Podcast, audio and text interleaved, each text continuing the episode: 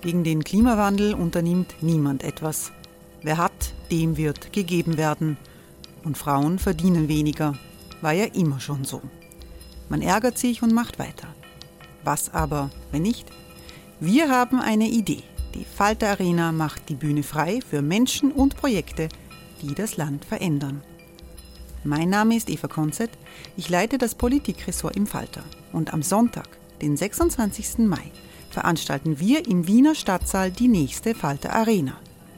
Mit dabei unter anderem der ehemalige Politiker und Neosänger Matthias Strolz, Theresa Imre von Markter, Sonja Jöchtel von Love Politics oder Kari Ochsner von Ochsner Wärmepumpen. Machen statt jammern. Wir schauen uns an, wie das funktionieren kann. Kommen auch Sie vorbei. Alle Informationen und Tickets finden Sie unter falter.at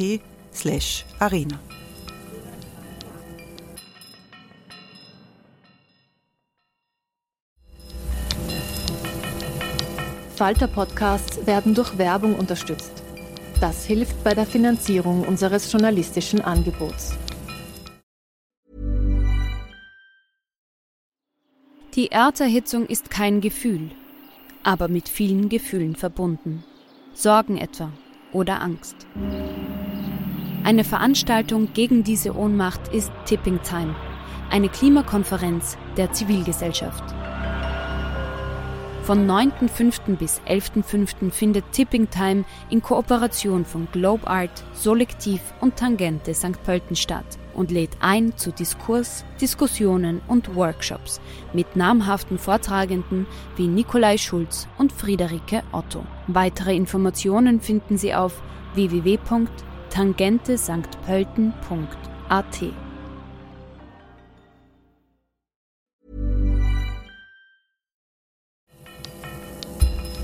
Falter Radio, der Podcast mit Raimund Löw.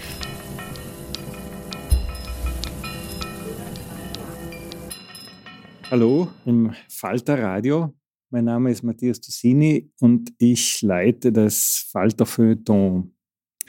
Mein Gast ist heute Johann Kräftner, der viele Jahre Direktor der Kunstsammlungen des Fürsten Liechtenstein war und auch noch einige Monate sein wird.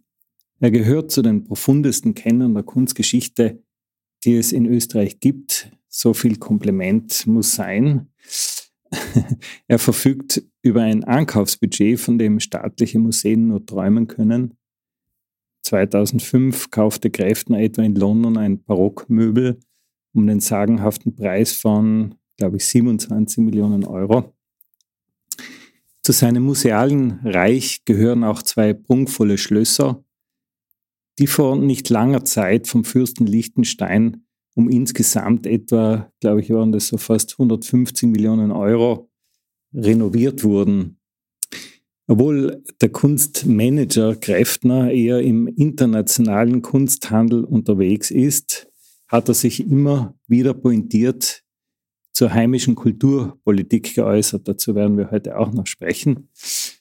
Am 1. März eröffnet im Gartenpalais Liechtenstein, in dem wir uns jetzt befinden, eine Ausstellung über Bronzeskulpturen des Fürsten Liechtenstein.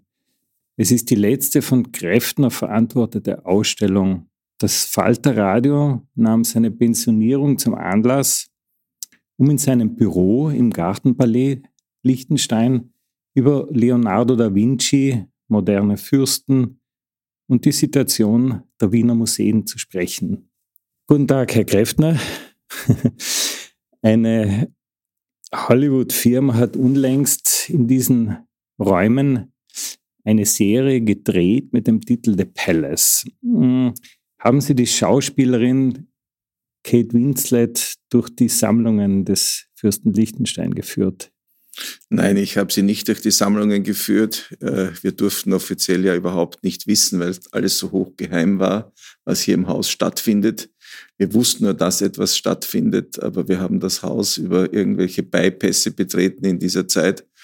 Und äh, wir mussten auch Geheimhaltungsklauseln unterschreiben, um dann am nächsten Tag im Standard zu lesen, äh, wer hier in Wien agiert und wer hier da ist. Aber ich habe mich nicht dafür interessiert und ich glaube, es hat auch niemand von uns irgendeinen der Schauspieler oder Akteure gesehen. Nicht nur Kate Winslet äh, weiß vielleicht nicht, äh, was eigentlich diese, wie sie heißen, Princely Collections Liechtenstein eigentlich sind.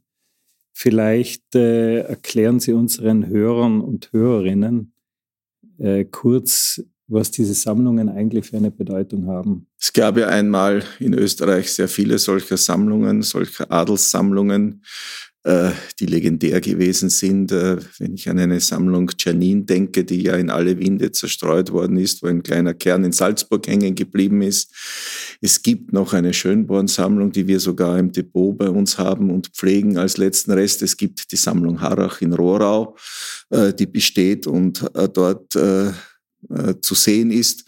Und es gibt eben, oder gab vielleicht, muss man sagen, bis 1938 die Sammlung Liechtenstein, die hier in Wien zu Hause gewesen ist. 1938 äh, hat der Fürst dann das Museum zugesperrt und allalong dann in den letzten Kriegstagen äh, noch äh, die wichtigsten Sammlungsbestände nach Liechtenstein bringen können. Und seit dieser Zeit ist die Sammlung legal und rechtlich in Liechtenstein zu Hause. Und wir konnten Gott sei Dank äh, dann Anfang des äh, neuen Jahrhunderts sozusagen ab 2002 mit der Eröffnung 2004 erreichen, dass ein guter Bestandteil dieser Kunstbestände hier wieder nach Wien zurückkehren konnte, um eben hier vom von der Bevölkerung gesehen zu werden. Können Sie vielleicht ein bisschen ein, ein Bild zeichnen vom, von der Bedeutung dieser, dieser Sammlung?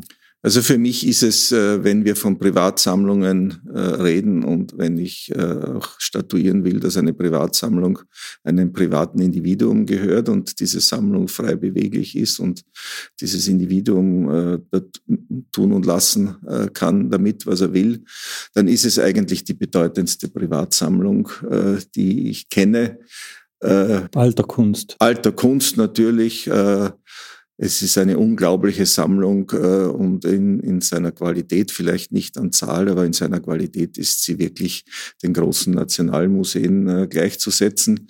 Äh, wir besitzen 1600 Gemälde. Wenn ich daran denke, dass eine National Gallery in London, glaube ich, 2500 Gemälde hat, die ausgestellt sind, wenn sie voll bestückt ist, dann ist äh, die Zahl von 1600 schon etwas Beachtliches und wir besitzen ja auch viele andere Felder, die wir bespielen und so ist diese Sammlung eine der ältesten gewachsenen Sammlungen, die es gibt auf der Welt und auch nach dem, auch was wir in den letzten 20, 30 Jahren damit gemacht haben, auch eine der äh, qualitätvollsten Sammlungen, die man sich nur vorstellen kann. Im Jahr 2017 wurde ein vermeintliches Werk von Leonardo da Vinci um 450 Millionen Dollar versteigert und landete dann im arabischen Raum.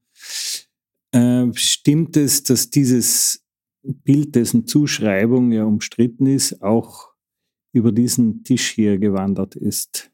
Äh, es ist hier zweimal genau, wo das Mikrofon vor mir steht, genau an diesem Platz zweimal gelegen.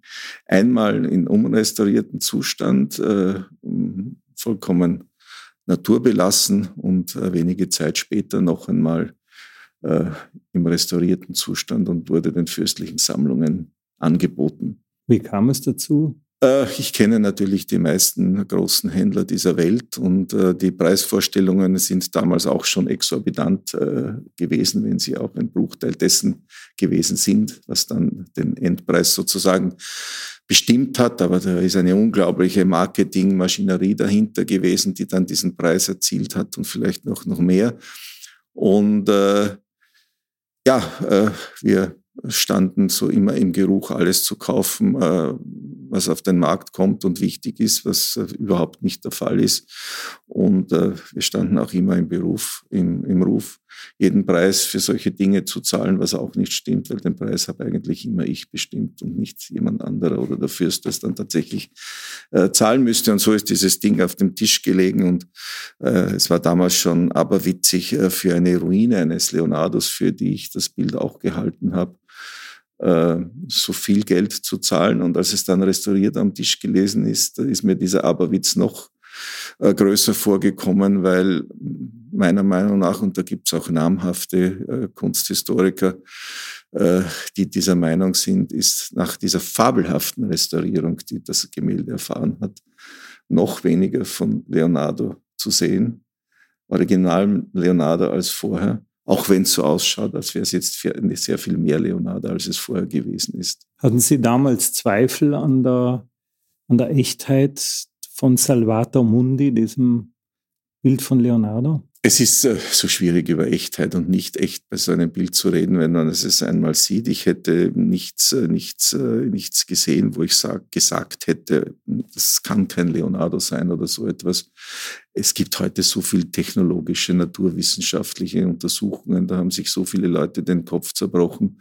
Das geht so weit, dass manche glauben, Fingerprints von Leonardo nachweisen zu können auf Gemälden, weil es solche Fingerprints auf einem anderen Gemälde sind. Warum das der Fingerprint von Leonardo sein muss und nicht der eines Mitarbeiters, das muss mir auch jemand erklären. Das sind halt alles so Versuche, sowas naturwissenschaftlich äh, zu belegen. Aber dieses Gemälde hat äh, für mich keine wirklich große Faszination ausgeübt oder auf mich ausgeübt, weil es einfach äh, zu beschädigt gewesen ist. Es mag ein wunderbares Dokument sein äh, für das, was vielleicht Leonardo machen wollte oder auch gemacht hat. Es gibt viele Versionen, ob, ob dieses Bild jetzt genau die Version sein muss, die Leonardo geschaffen hat. Dafür hat noch niemand den Beweis antreten können. Da gibt es Gläubige auf der einen Seite wie auf der anderen Seite. Dabei hatte der Fürst Liechtenstein ja mal einen Leonardo, von dem manche sagen, er sei schöner als die Mona Lisa. Dieses Bild ist auch so ein, äh, so ein äh, Phänomen gewesen, weil die Amerikaner haben sich schon in den 1920er Jahren darum bemüht, dieses Gemälde aus Wien sozusagen entführen. Und der Fürst hat damals keine Idee gehabt, so ein Bild zu verkaufen und hat die Leute nicht einmal vorgelassen, äh, um, um mit ihm zu sprechen. Äh, dass es einmal so weit kommen würde, dass er dieses Bild verkaufen müsste. Das war noch äh, in, in weiter Ferne. Und in dieser Zeit äh, ist es auch immer wieder angezweifelt worden. Diese Zweifel sind vollkommen verflogen. Und wenn man sich das Bild anschaut und die Mona Lisa anschaut, ich glaube, es würde jeder sagen, dass dieses Bild viel ansprechender ist und viel mehr dem entspricht, was ein Leonardo ist. Das ist ja auch die Frage bei der Mona Lisa, äh, dass wir und ist nicht anzuzweifeln. Aber es schaut lange nicht mehr so aus, als es äh, Leonardo gemalt hat, weil es äh, abgedunkelte und sehr, sehr verfärbte Firnisschichten passiert. Und ich glaube, es traut sich wirklich niemand, äh, diese Ikone anzurühren. Es würde einen Aufschrei geben, wenn das Bild restauriert würde. Und lustigerweise ist vor einigen Jahren im Prado eine Kopie, eine Werkstattkopie, die sehr nah am Original ist, aufgetaucht. Und diese äh, Werkstattkopie zeigt wahrscheinlich viel mehr als das Original selbst, wie dieses Bild einmal ausgeschaut hat. Nur äh, als Nachfrage, das Bild aus der fürstlichen Sammlung, das Porträt, das wurde nach dem Zweiten Weltkrieg nach Washington verkauft. Stimmt ja, das? ist heute in der National Gallery in Washington und äh, ist äh, sicher das beste Leonardo-Porträt. Daran äh, würde ich überhaupt nicht zweifeln. Das ansprechendste Leonardo-Porträt und äh, ist auch wahnsinnig gut erhalten, trotz aller Schicksale, die auch dieses Bild erfahren hat. Äh, äh, wir wissen ja, dass es vom Fürsten auf dem Dach seines äh, privaten Autos äh, nach Vaduz gebracht worden ist, äh, schon sehr frühzeitig und 1938. nach 1938 und aber diese Bilder sind erstaunlich äh, widerstandsfähig und es hat nicht gelitten und es ist heute in einem so wunderbaren Zustand, äh, wie es eigentlich besser nicht vorstellbar ist. Also würden Sie auch die Attacke eines Umweltschützers überstehen? Äh, das Bild wird alle Attacken überstehen, es ist in einem Panzertresor, der nicht so blöd ist wie der der Mona Lisa, wo man ja nichts sieht. Und an die Mona Lisa kann man ja gar nicht rangehen. Das ist obszön im Louvre. Da gibt es irgendwo eine Distanz, wo die Misera Plebs äh, das äh, Bild anschauen kann. Für VIPs gibt es dann eine nähere Distanz. Die dürfen dann etwas näher treten. Ich weiß nicht, wovor man sich fürchtet. Das ist so dick in Panzerglas, in färbiges Panzerglas verpackt, dass dem Bild sowieso nichts passieren kann. Da kann einer mit der großen Hacke und mit dem Beil, glaube ich, dran gehen. So schaut das aus. Die Ginevra de Bench ist eine Hochsicherheitsvitrine äh, und äh, ja, man kann sie ganz nah anschauen von der Vorder- und von der Rückseite, die auch sehr interessant ist bei diesem Bild. Nun von der Ginevra de Benci von Leonardo zu einer Kernfrage privater Sammlungen der öffentlichen Zugänglichkeit. Äh, Sie haben das Gartenpalais für mehrere Jahre für die Öffentlichkeit zugänglich gemacht als Museum Liechtenstein. Nach nicht einmal zehn Jahren wurde es äh, wieder gesperrt. Das Stadtpalais in der Bankgasse war ja eigentlich auch gedacht als öffentliches Museum, glaube ich, mit Schwerpunkt Biedermeier. Das hat gar nicht erst aufgesperrt. Warum ist das so? weil die laufenden Kosten auf der einen Seite dem Fürsten äh, zu hoch gewesen sind, äh, weil er Modelle gerechnet hat, wo mit äh, Vermietungen hier äh, höhere Gewinne oder überhaupt Gewinne zu erzielen gewesen sind. Da steht im Hintergrund, dass es ein äh, Finanzverfahren äh, gegeben hat, eine normale Steuerüberprüfung, die sich über ewige Zeiten auch hingezogen hat, weil der Fürst gesagt hat, wenn ich hier so viel Geld investiere, dann möchte ich die Gewinne aus anderen Betrieben äh, gegenrechnen können. Und das ist lange Zeit irgendwo in der Schwebe geblieben, äh, bis vor relativ kurzer Zeit.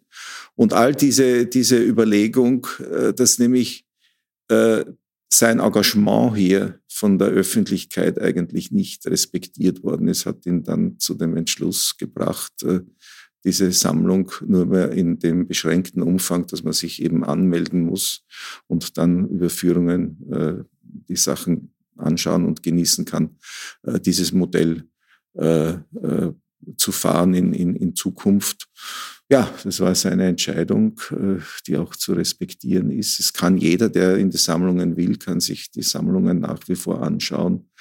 Also sie ist noch immer öffentlich zugänglich hier und wir kommen dem auch nach, dass ich äh, dann vor einem Jahr erreichen konnte, dieses Haus wieder mit einer Ausstellung hier, mit dieser März-Ausstellung äh, für diesen einen Monat zugänglich zu machen, ist, glaube ich, ein guter Schritt gewesen den wir jetzt auch schon das zweite Mal mit der Öffnung der Bronzenausstellung gehen. Und ich glaube, das ist einfach ein positives Zeichen in eine Zukunft, wie man die vielleicht ausschauen kann oder ausschauen wird. Ich mache jetzt einen biografischen Schwenk. Was ist das erste Kunstwerk, an das Sie sich erinnern?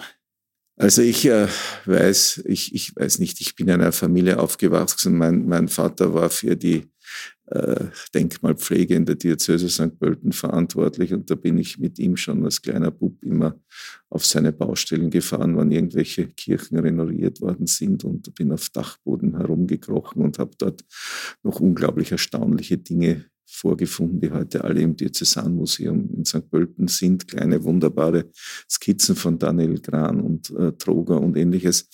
Und ich weiß noch ganz genau, dass ich als Zwölfjähriger, glaube ich, äh, äh, ist es gewesen, da irgendwo mein Taschengeld zusammengespart habe. Und es gab in St. Pölten eine wunderbare Buchhandlung, die ich damals schon heimgesucht habe und eine Stadtbibliothek.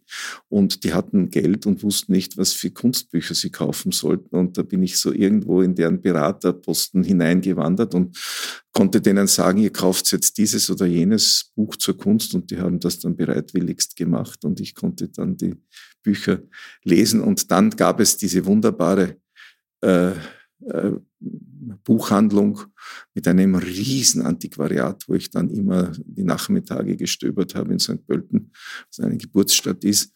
Und dann habe ich dort auch für irgendein Geld, das ich Taschengeld, Geburtstagsgeld oder wie das halt so ist, zusammengesammelt habe, habe ich mir ein Buch gekauft über El Greco der mich damals unglaublich fasziniert hat.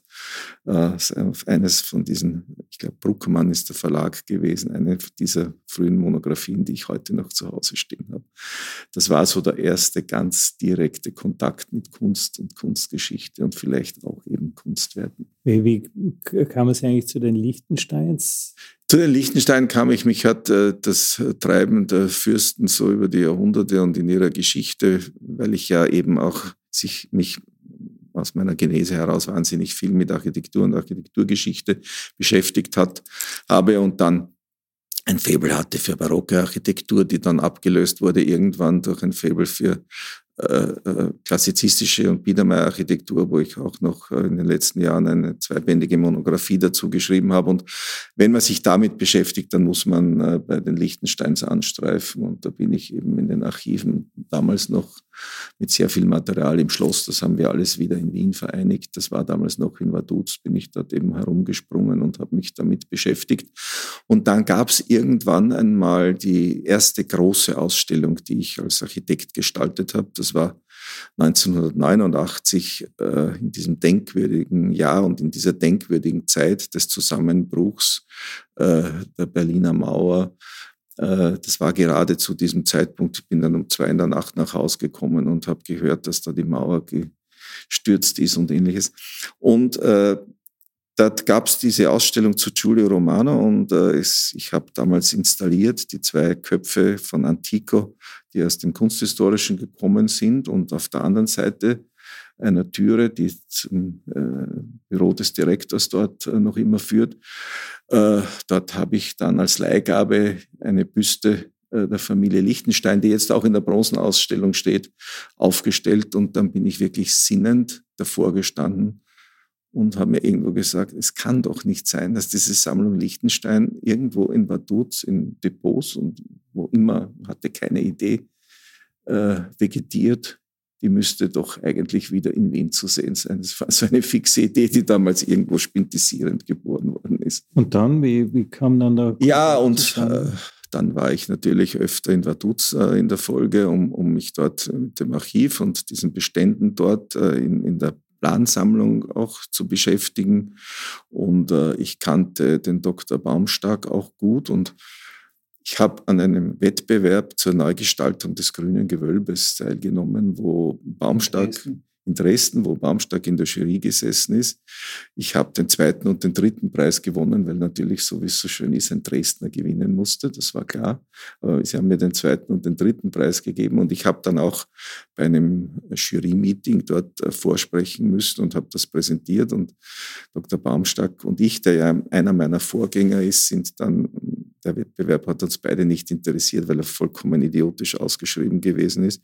Wir sind dann zu irgendeinem Mittagessen gegangen und dann haben wir philosophiert und dort haben wir noch einmal äh, beschlossen, die Sammlung müsste eigentlich nach Wien zurück und auf diesem Weg ist das dann beim Fürsten gelandet und dann kam der glückliche Umstand dazu, äh, dass äh, das äh, Museum Moderne Kunst, die Stiftung Ludwig hier in diesem Gebäude im Gartenpalais als Mieter gewesen ist und der Mietvertrag ausgelaufen ist mit der Bestückung des Museumsquartiers und das Gebäude frei war und der Fürst sich überlegen musste, was machen wir hier in diesem Palais, was machen wir mit diesem A lot can happen in three years, like a chatbot may be your new best friend. But what won't change? Needing health insurance. United Healthcare Tri Term Medical Plans, underwritten by Golden Rule Insurance Company, offer flexible, budget friendly coverage that lasts nearly three years in some states. Learn more at uh1.com. Und dann ist das Ganze irgendwie ab 1989, nein, ab 1999 hat das Ganze dann angefangen, irgendwo ernst äh, zu werden. Und wir haben am 2. Jänner 2002 hier begonnen umzubauen. Sie haben ja zwei unglaublich aufwendige Renovierungen, Generalsanierungen, könnte man sagen, gemanagt und gelten als auch ein, ein ähm, detailversessener ähm, Renovierer, wenn man so will. Also es, ich kann mich zum Beispiel daran erinnern, dass Sie eigene Glühbirnen äh, entwickelt haben, die den, den, das Licht von Kerzen imitieren. Äh, ich glaube, das war so eine Zusammenarbeit mit Swarovski. Ähm, Gab es da nie mal die, den Einwand Ihres ähm, Auftraggebers, äh, bitte, bitte nicht zu genau oder nicht zu aufwendig und hm. kostspielig. Ja, das ist genau, ist natürlich immer mit Kosten verbunden und äh, Geld und Kosten sind natürlich im Haus Liechtenstein, zu Recht muss ich sagen, ein ganz großes Thema. Wir haben nie wirklich einen Cent, einen Euro beim Fenster hinausgeworfen. Aber der Qualitätsanspruch der Familie ist schon immer sehr hoch gewesen. Und äh, wir haben in beiden Fällen eigentlich sehr sparsam umgebaut und Leute, die etwas davon verstehen, wundern sich über die Summen, die wir ausgegeben haben. Dieses Palais hier für 25 Millionen zu sanieren, war damals wirklich die Quadratur des Kreises. Und man hätte natürlich vieles äh, anders und besser machen können, wenn viel mehr Geld da gewesen wäre. Äh, die Idee hier auch eine moderne Ausstellungshalle zu bauen, um Ausstellungen unterzubringen, ein Depot, ein unterirdisches zu schaffen. Äh, das ist äh, hier vielleicht diskutiert, aber nicht verwirklicht worden. Aber das, was wir an historischer Substanz angegriffen haben, das wollten wir wirklich so restaurieren, dass uns nicht der Vorwurf gemacht werden kann, wir sind schlampig oder wir haben hier vielleicht auch etwas beschädigt oder zerstört, weil das geht sehr schnell Hand in Hand, wenn man spart. Das haben wir sicher nicht. Nun ist ja der Fürst Liechtenstein nicht nur ein kunstsinniger Mensch, sondern hat auch zumindest der Senior umstrittene politische Ansichten. Also er hat einmal, glaube ich, Schwule mit Pädophilen gleichgesetzt. Äh, ein anderes umstritt, gesellschaftspolitisch umstrittenes Thema ist die Abtreibung, die in, in Liechtenstein verboten sind. Ähm, ich nehme an, dass Sie seine Ansichten nicht teilen, aber dennoch ähm, spielt so eine sein politischer Standpunkt oder auch seine Haltung sicher auch eine, eine Rolle im, im, in einem Arbeitsumfeld. Ähm, wie ist es für so einen konservativen Boss zu arbeiten? Ich glaube, wir haben diese Dinge äh, auch sehr auseinandergehalten und äh, ich, ich, ich glaube, man muss da auch wirklich äh, schauen, was hinter solchen Meldungen dahinter steckt und äh, wofür die Familie steht. Ich meine, das ist ein unglaublich schwieriger Komplex. Es gab neulich, glaube ich, es war die Frankfurter Zeitung, wo diese, diese Position oder eine dieser Positionen gegenüber der Kirche in Liechtenstein äh, diskutiert worden ist, wo ein, ein unglaublich konservativer Erzbischof sitzt und wo die Familie mit ihm nicht unisono offensichtlich einer Meinung ist, was mich äh, was mir sehr gefallen hat, äh, dass das so offen dort diskutiert worden ist. Und äh, ich glaube, dass der Fürst äh, schon äh, mit beiden Beinen in dieser Welt steht und, und äh, was dann so, er ist in vielen Fällen ein, ein, vielleicht so etwas wie ein Hardliner und haut gerne auf den Tisch.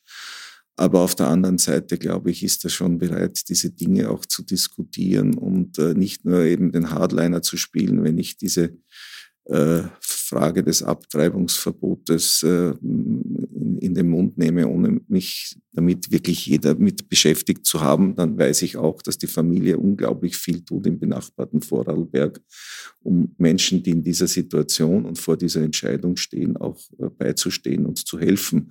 Diese Dinge haben nicht die Publizität wie der andere Paukenschlag vielleicht und äh, werden auch von der Familie ganz bewusst unter der Decke gehalten. Aber das ist schon ein sehr viel vielschichtigeres Denken, das in diesem Haus herrscht, als dass das vielleicht plakativ an eine Öffentlichkeit kommt. Wie ist das eigentlich? Gibt es auch so eine private Ebene? Äh, verkehren Sie auch auf so einer privaten Ebene mit der Familie oder ist es sehr getrennt? Nein, das ist, äh, äh, es muss vollkommen klar sein, dass äh, das wirklich äh, der höchste Hochadel ist, mit dem man sich hier äh, auf einer Ebene auseinandersetzt und austauscht. Auf der einen Seite, auf der anderen Seite ist der Fürst natürlich auch ein Staatsoberhaupt und das sind wirklich zwei ganz, ganz unterschiedliche Ebenen. Die Ebene, die ich hier bestreite und die Ebene, die der Fürst bestreitet. Aber Herr durchlaucht muss sein, oder?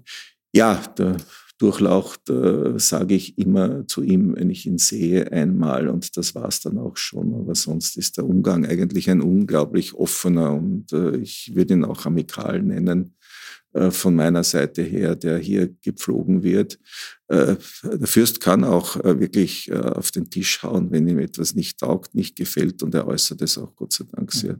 Es gibt noch einen weiteren Schatten, der ein wenig liegt auf der Familie. Ähm, das Geld ja auch für die Sammlungen und die Ankäufe kommt in erster Linie aus der LGD Bank, äh, die dem Fürstenhaus gehört. Äh, vor 20 Jahren kam die äh, Bank durch einen wirklich gigantischen Finanzskandal ins Gerede. Die Bank zahlte zwei, 2010 15 Millionen Euro in Deutschland, um, um nicht wegen äh, Steuerhinterziehung belangt zu werden. Das war damals ein, ein Vergleich.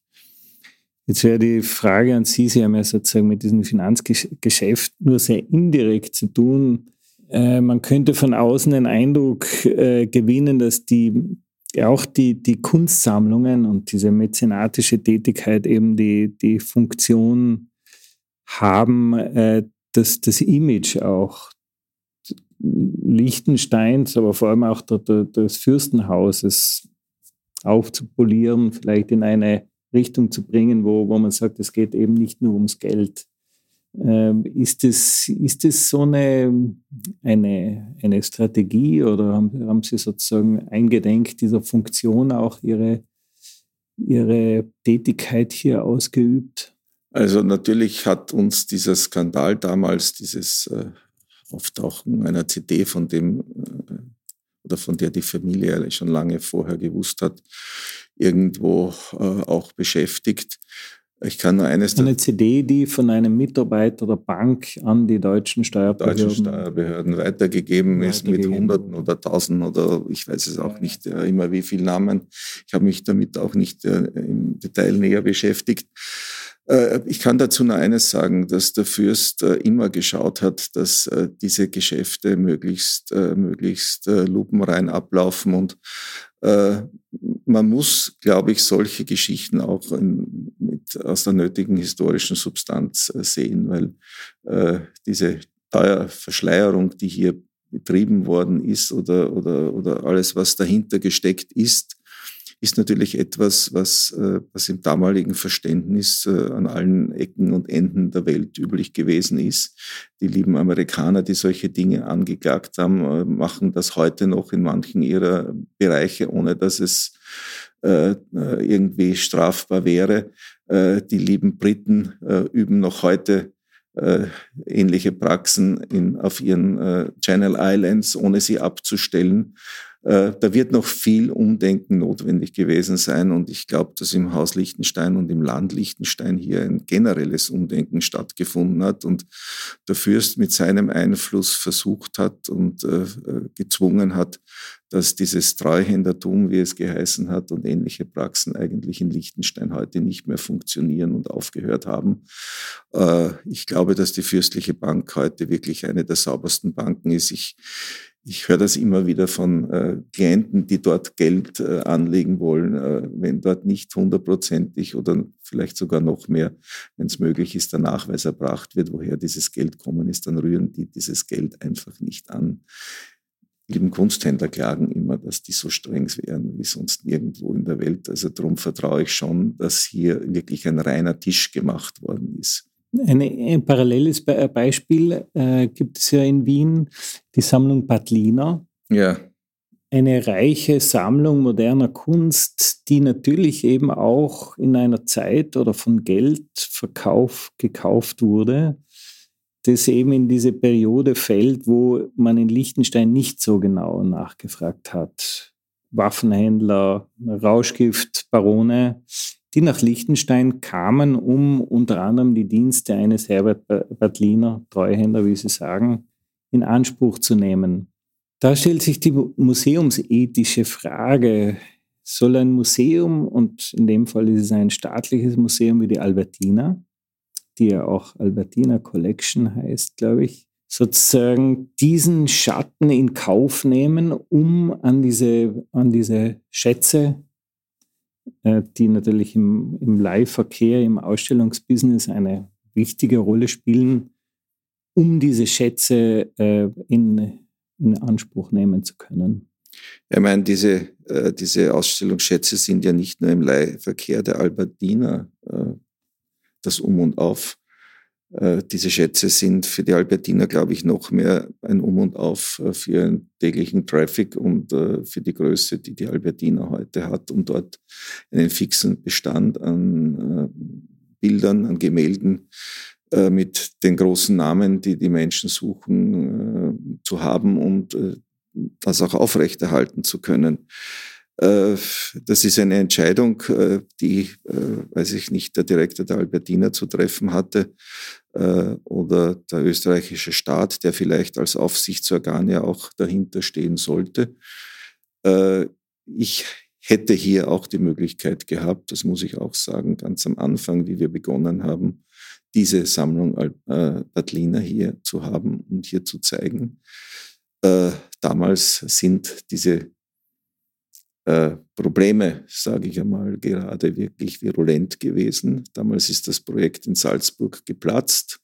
Und in der Situation habe ich dem Fürsten gesagt, ich möchte hier dieses Haus nicht mit dieser Sammlung eröffnen. Erstens wüsste ich nicht, wo ich es zeige. Wir haben für die eigenen Dinge keinen Platz.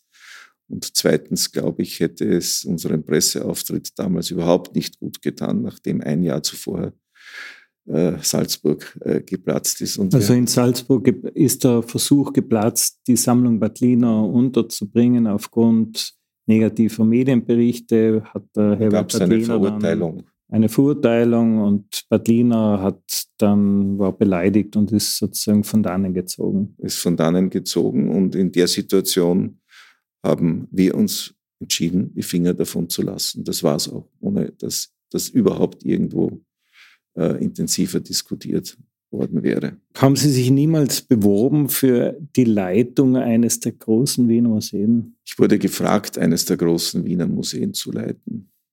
das, das Kunsthistorische, Kunsthistorische Museum. Wann war das? Ja, das war gerade, ich glaube, zwei Jahre bevor wir dieses äh, die Bankgasse der Öffentlichkeit sozusagen übergeben wollten. Ich weiß nicht, wann die Sabine Haag angetreten ist mhm. zum ersten Mal. Es war genau dann, 2000. Das war die 10 oder Nachfolge so. des langjährigen Generaldirektors Seipel. Seipel. Ja, und äh, es war natürlich damals eine Situation, äh, wo ich auch dem Fürsten gesagt habe, ich wurde gefragt und äh, aber wenn, wenn es um so eine Position geht und man fragt danach noch dazu eine Bankerin, die damals die Ministerin gewesen ist, ich würde gern die Bilanzen des Hauses sehen. Wenn man dafür Unverstand erntet, dann kann ich nur sagen, dann kann das nicht ernst gemeint sein. Haben Sie hier besser verdient als im Kunsthistorischen Museum? Nein, sicher nicht. sicher nicht. Die Gehälter, die dort gezahlt werden in diesen österreichischen Bundesmuseen, sind einfach absurd. Mhm. Und wo bewegt sich Ihr, Ihr Gehalt? Kann man das ungefähr? Na, ich würde sagen, weit, weit drunter. Weit, weit drunter. Sie haben natürlich die Arbeit der Wiener Museen über Jahrzehnte hinweg verfolgt. Sie haben auch die, die wenn man so will, die Kommerzialisierung der, der Wiener Museen verfolgt. Äh, deswegen würde mich natürlich von Ihnen ein, ein, ein Urteil interessieren, sowohl was die wissenschaftliche Arbeit wenn man jetzt redet von den beiden Museen, die hier im, im Vordergrund stehen, der Albertina und des Kunsthistorischen Museums, die ja jetzt auch neue Direktorinnen suchen. Wie haben Sie diese Entwicklung der letzten 20 Jahre äh, verfolgt oder wie würde da Ihre Einschätzung lauten? Es ist natürlich ein gewaltiger Entwicklungsschub äh, gewesen, der in diesen Museen stattgefunden hat. Ich kann mich erinnern, als ich diese erste schon zitierte Ausstellung im, im Kunsthistorischen Museum gemacht habe, es gab ja nicht einmal irgendeinen äh, Angestellten dort, der ein Bild an die Wand hätte hängen können, der eine Bohrmaschine gehabt hätte. Das muss man alles irgendwo herbeizaubern, weil es einfach nicht üblich gewesen ist, dass sich dort irgendetwas ändert. Das war wirklich fürchterlich. Und mit, diesen, äh, mit dieser Entwicklung, die Seipels zweifelsohne losgetreten hat, äh, hat eine Professionalisierung äh, stattgefunden, wo aber, so glaube ich, die das Ministerium, das für mich der Letztverantwortliche ist, immer für die Kultur hier in diesem Land, ob es jetzt einen Minister gibt oder einen Staatssekretär, das äh, ist vielleicht ein bisschen fragwürdig, warum nicht einmal ein, auch ein Minister dafür verantwortlich ist.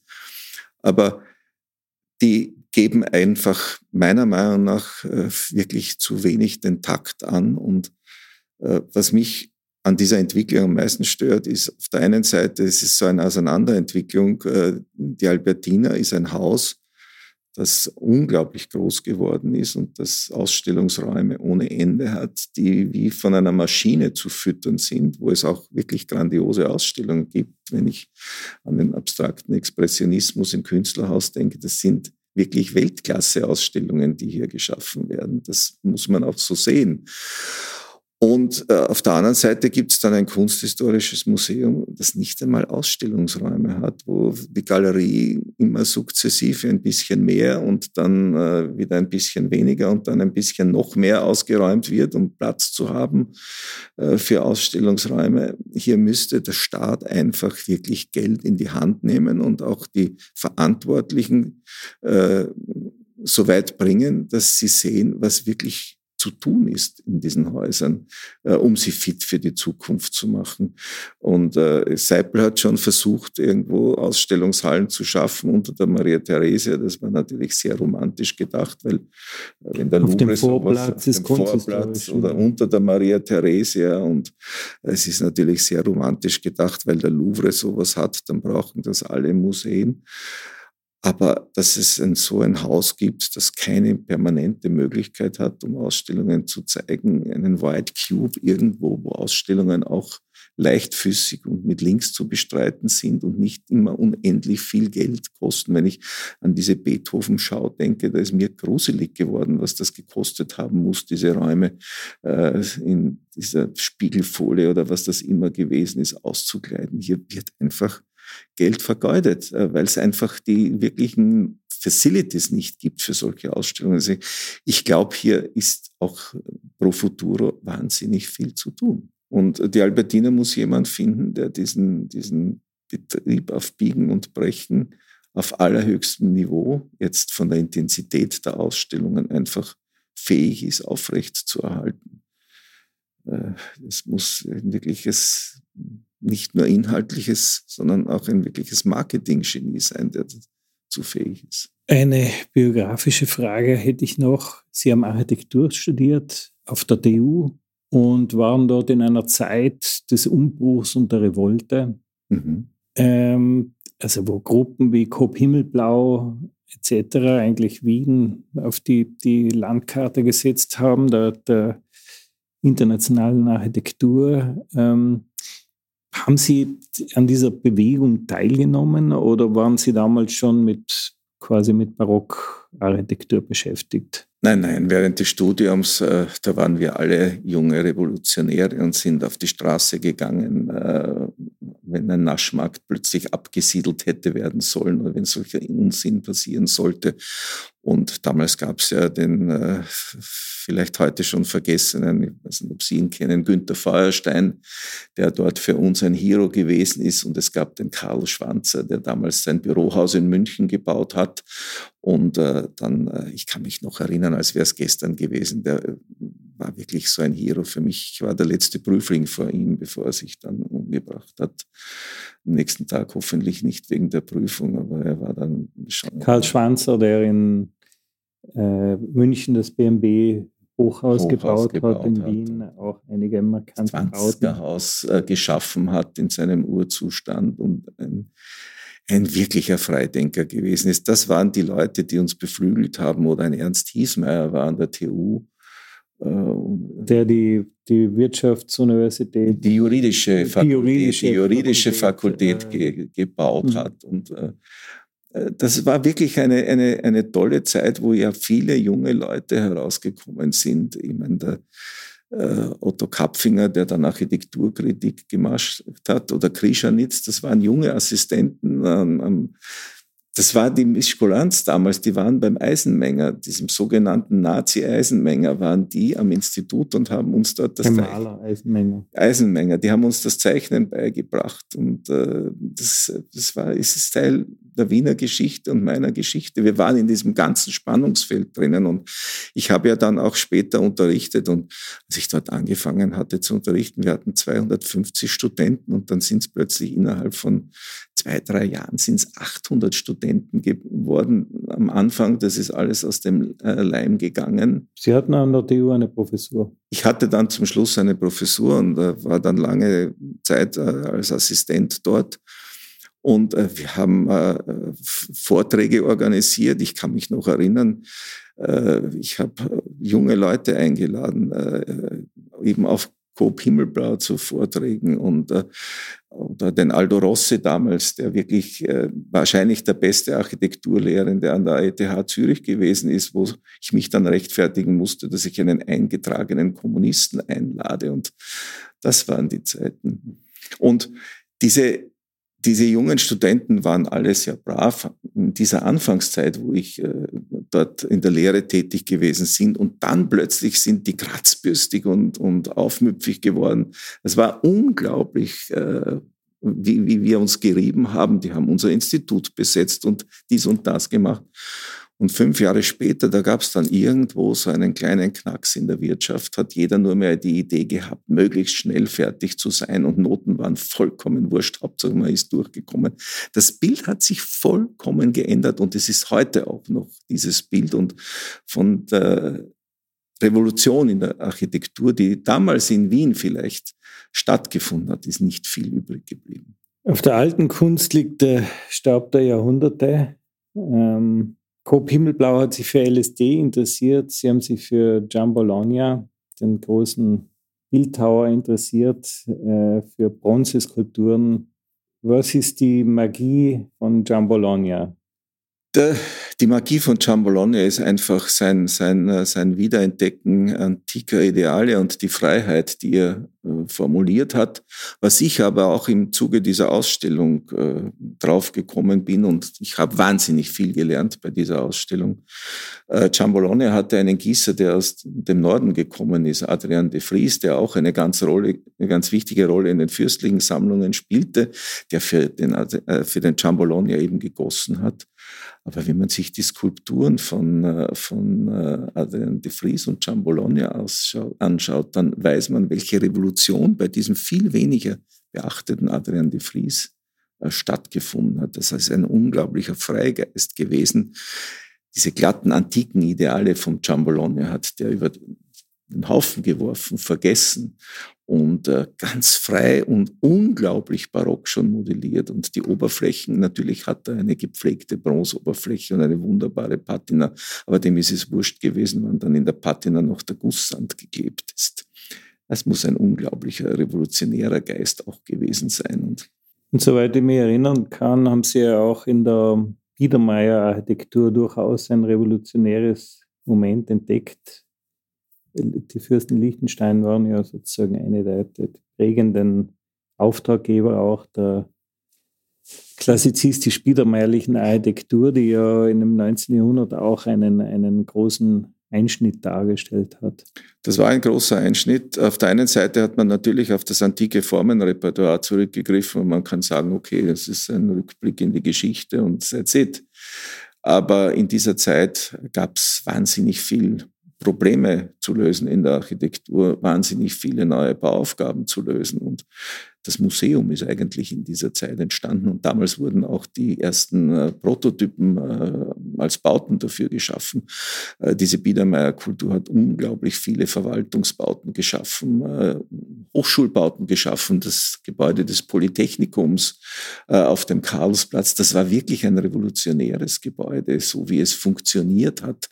Und das ist das, was mich an dem Biedermeier interessiert hat. Und mich hat nie das Wiener Biedermeier interessiert, speziell jetzt, sondern Österreich ist damals wesentlich größer gewesen. Und ich musste lernen, dass die Impulse nicht in Wien gesetzt worden sind. Hier hat man immer schon ein bisschen geschlafen. Äh, die Impulse sind äh, in Budapest gesetzt worden, wo sich die ganze Stadt entwickelt hat, wo riesige Biedermeierplätze geschaffen äh, worden sind entlang der Donau. Heute nicht mehr so äh, sichtbar, weil der Zweite Weltkrieg gerade diese Plätze zerstört hat. Da haben die Bomben getroffen.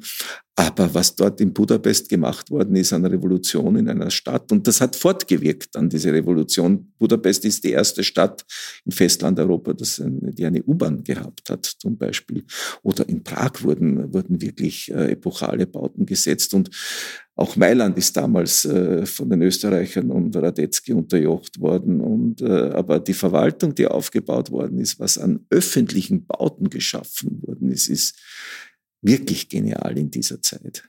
In dieser Zeit entstanden ja auch wichtige Bauten der Liechtensteins in Lednice und ja. Waldice, den beiden äh, Orten, die ja ursprünglich den Sitz der Fürsten Liechtenstein dargestellt haben. Es gab nach dem Zweiten Weltkrieg große Enteignungen, große also sozusagen ein Verlust enormer ähm, Immobilien und, und Vermögenswerte. Ähm, seitdem oder nach 89 wurde lange gestritten und viel prozessiert. Wie ist da der Status quo? Also wie ist das Verhältnis zwischen dem tschechischen Staat und auch der tschechischen Bevölkerung zu den ehemaligen Potentaten Liechtenstein sozusagen. Das ist ein sehr ambivalentes, äh, ambivalentes Verhältnis und ich möchte nicht einmal sagen, dass man darüber streitet. Es gibt gegenseitige äh, gegenseitiges Verständnis und auch äh, gegenseitiges Nichtverstehen. Man ist vor dem Europäischen Gerichtshof in Straßburg gelandet wegen einer Klage, die die Tschechen losgetreten hatten, obwohl man ursprünglich gesagt hat, nach der Wiederaufnahme der diplomatischen Beziehungen, dass man diese Dinge diplomatisch lösen will. Aber dazu ist es dann nicht gekommen und die Tschechen haben geklagt. Die Liechtensteins mussten natürlich auf so eine Klage antworten. Das ist klar, da wird der Europäische Gerichtshof entscheiden. Und Aber Rückstellungen gab es eigentlich Nein, es gab überhaupt, keine. es gab überhaupt keine, keine Restitutionen. Das ist nach wie vor alles in äh, tschechischer Hand. Und ich glaube, dass man sich auch im Fürstenhaus total bewusst ist, dass das der Status quo 1938 oder auch 1918, weil damals hat ja die erste Landreform eingesetzt, dass das nicht mehr herstellbar ist, aber dass man doch zu einer vernünftigen äh, Form eines Zusammenlebens finden sollte mit kreativen Ideen, wo die Fürsten von Liechtenstein und kann jetzt nicht darüber sprechen, aber durchaus den Tschechen Dinge angeboten hatten, die für die Tschechen durchaus auch attraktiv sein müssten, äh, nämlich wieder in die äh, Dinge dort äh, zu investieren, in, Grund und Boden zu investieren, in die Wälder, die alle vor sich hinsterben, äh, zu investieren, um daraus wieder etwas zu machen. In welcher Form äh, das Besitz, äh, das passieren sollte, darüber muss man sich einig werden. Und äh, diesen Schritt wird man vielleicht irgendwo, wenn ein europäischer Gerichtshof eine Entscheidung fällt, auch machen können.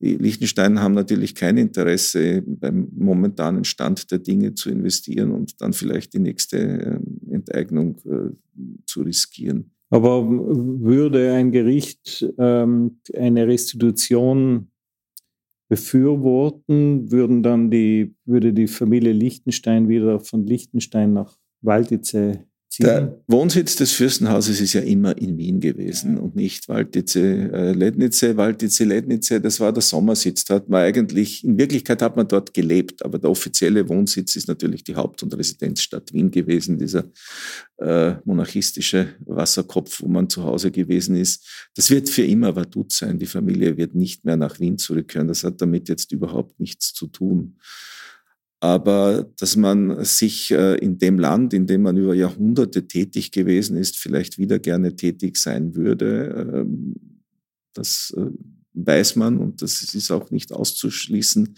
wenn dementsprechende äh, Randbedingungen hergestellt werden von, vom tschechischen Staat vor allem. Ihre Pensionierung steht kurz bevor.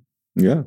Wird sie der Fürst zum Ritter schlagen? Ich glaube, es gibt keine fürstlichen Ritter, es äh, gibt keine solchen Adelstitel, die der Fürst äh, vergeben kann. Adelstitel wurden immer vom Kaiserhaus, vom Allerhöchsten vergeben und äh, nie von der Familie Liechtenstein. ich habe mir darüber auch nie den Kopf zerbrochen und ich erwarte mir das auch nicht. Und, wie ich Sie, Sie, kenne, wird es ja eh keine Pensionierung geben. was sind Ihre nächsten Projekte? Ja, ich äh, arbeite an einer, äh, wir, wir, arbeiten, eine, eine, größere Gruppe, an einer Geschichte des Hauses Liechtenstein. Es gibt eine alte Geschichte von Falke geschrieben, die ist heute überholt. Das ist, möchte fast sagen, obwohl es im 19. Jahrhundert entstanden ist, eine fast mittelalterliche Sicht auf äh, die Taten äh, des Hauses Liechtenstein. Äh, wir versuchen das äh, moderner darzustellen und ich arbeite und bin die letzten Jahre wirklich, weil so viel zu tun gewesen ist, auch mit diesen Märzausstellungen, nicht dazu gekommen, das irgendwie abzuschließen an einer äh, Geschichte der Kunst im Haus Liechtenstein. Das werde ich intensiv angehen. Ich habe ein Buch über ostasiatische Gärten im Köcher das irgendwo im Layout eigentlich am Tisch liegt. Das sind drei Monate Knochenarbeit notwendig, äh, das dort äh, auch fertigzustellen, die Texte zu schreiben, die Captions zu schreiben für diese ganzen wunderbaren Gärten. Und ich trage mich mit dem Gedanken, ein Buch zu schreiben über äh, die Beziehung von Grün, von äh, Baum, von äh, Pflanzen und Architektur. Ich habe als junger Mensch, ich glaube, ich war 26 oder 27 damals, das war mein zweites Buch, mein erstes, das ich nach dem Studium fertig gemacht habe, ein Buch geschrieben, das hat geheißen Der architektonische Baum, wo es um diese Beziehung äh, ging. Ich habe mein Leben lang zu diesem Thema Material gesammelt und ich muss wirklich sagen, mich ärgern diese begrünten Fassaden, die jetzt überall diskutiert und äh, mit unglaublichen Hightech umgesetzt werden, unnötigerweise, wenn dann irgendeine Emma einmal äh, kein Wasser liefert, äh, der anderen Emma, dann ist äh, nach einem Wochenende die Fassade braun und 80.000 Euro sind äh, beim Fenster draußen. Das ist dieser hochtechnologisierte Weg, der heute überall gegangen wird, ist der falsche. Und es gibt historische Lösungen, da wächst von unten vom Boden grün 25 Meter Türme hinauf und hüllt die in grün ein und trägt zum Klima ähm, des Hauses oder des Turmes und der Stadt, äh, wo das Ding steht, bei. Das geht viel elementarer und es haben sich namhafteste Architekten auch in Wien, ein Los und ein Hoffmann, über die Rolle von grünen Fassaden den Kopf zu, zerbrochen und äh, Entwürfe geliefert, wie ihr Haus ausschaut, wenn ich einen Teil der Fassade begrünt denke.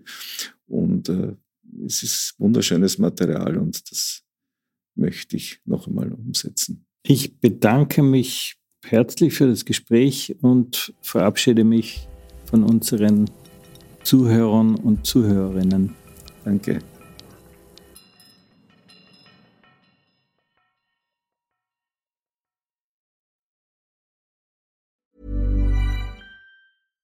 Small details are big surfaces. Tight corners are odd shapes.